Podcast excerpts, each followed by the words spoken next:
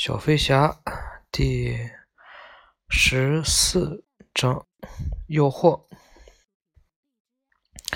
海上一盏绿色的灯在黑暗中发出幽幽的光亮，那正是海盗们船上的桅灯。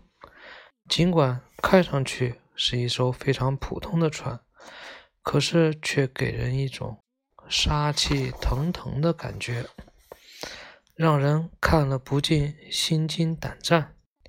船上的海盗们正在享受着战斗的胜利，有些海盗聚集在一起投骰子、玩纸牌；有些海盗横躺在甲板上，放心的呼呼大睡，还不时抓抓痒，说几句梦话。这个时候的胡克，按照按照常理来说，应该感到非常开心才对，但他却独自一个人迎着风在船上渡来渡去，踱来踱去，嗯，踱，一副焦虑忧郁的样子。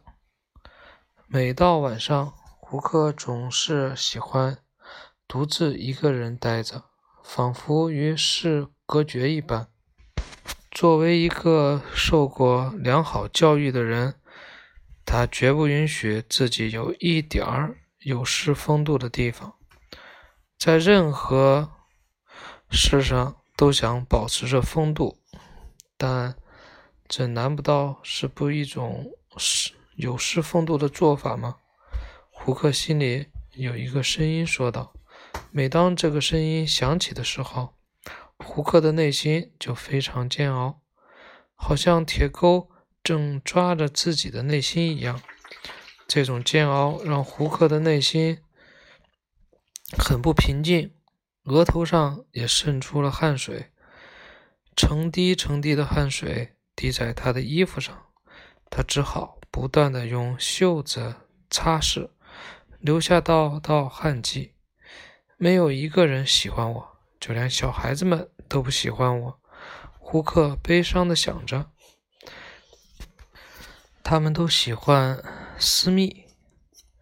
胡克继续胡乱猜想，私密是一个爱尔兰水手，他是一个非常和蔼的人，就算是捅伤人家一刀，也不会得罪人家。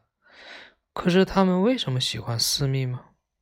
胡克注视着这个也十分凶残的海盗，想从他身上察觉到蛛丝马迹。风度，良好的风度。一个声音从胡克的心里响了起来。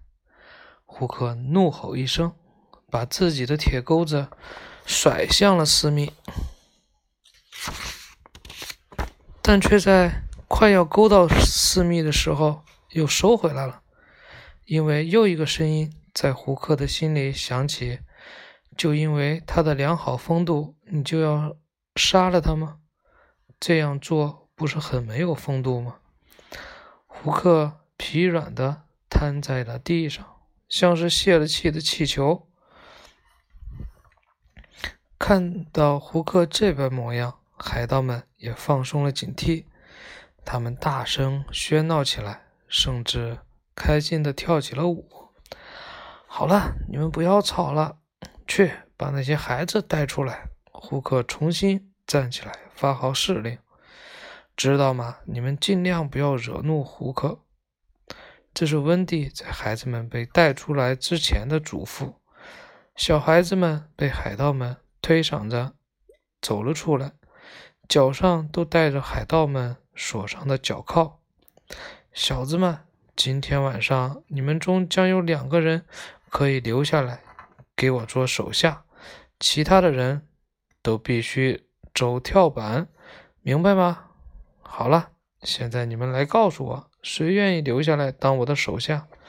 胡克边走边说：“先生，你知道的，我的母亲可能会不愿意让我做一名海盗。”图图第一个走上去，谨慎地说。为了不惹恼胡克，图图只好搬出自己的母亲来做挡箭牌。对，我的母亲也不会同意。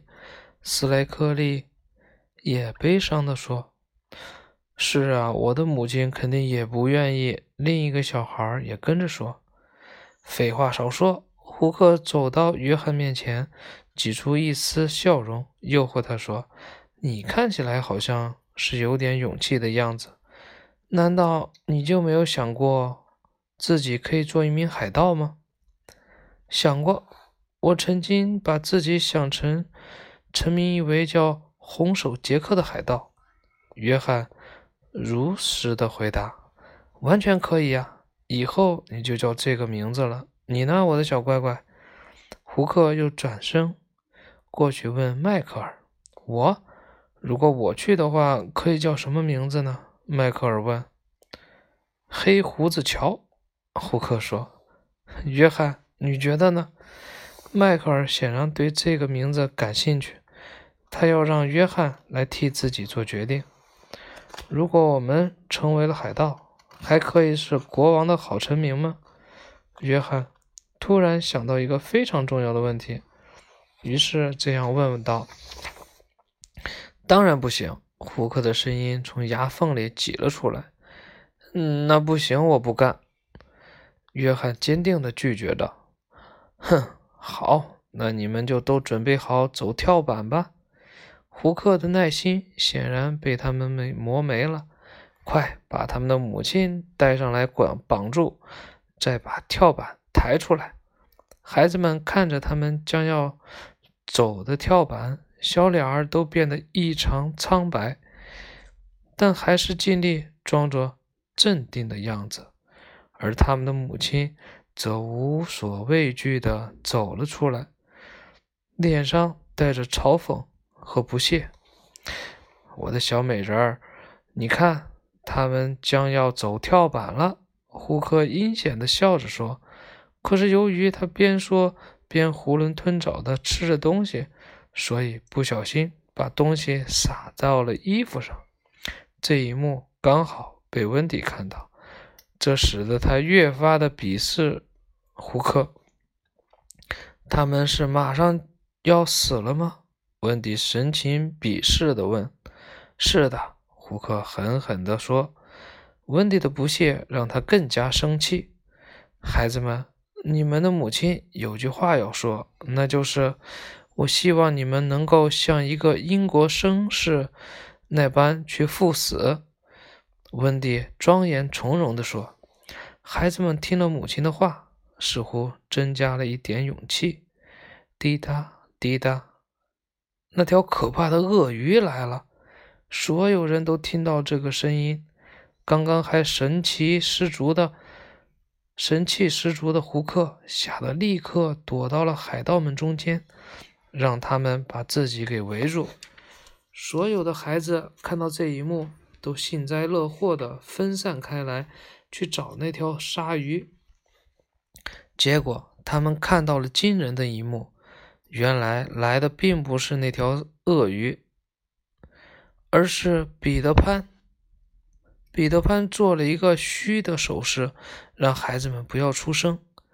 他自己则继续发出滴答滴答的。这个讲完了，嗯，好，明天讲第十五章决斗。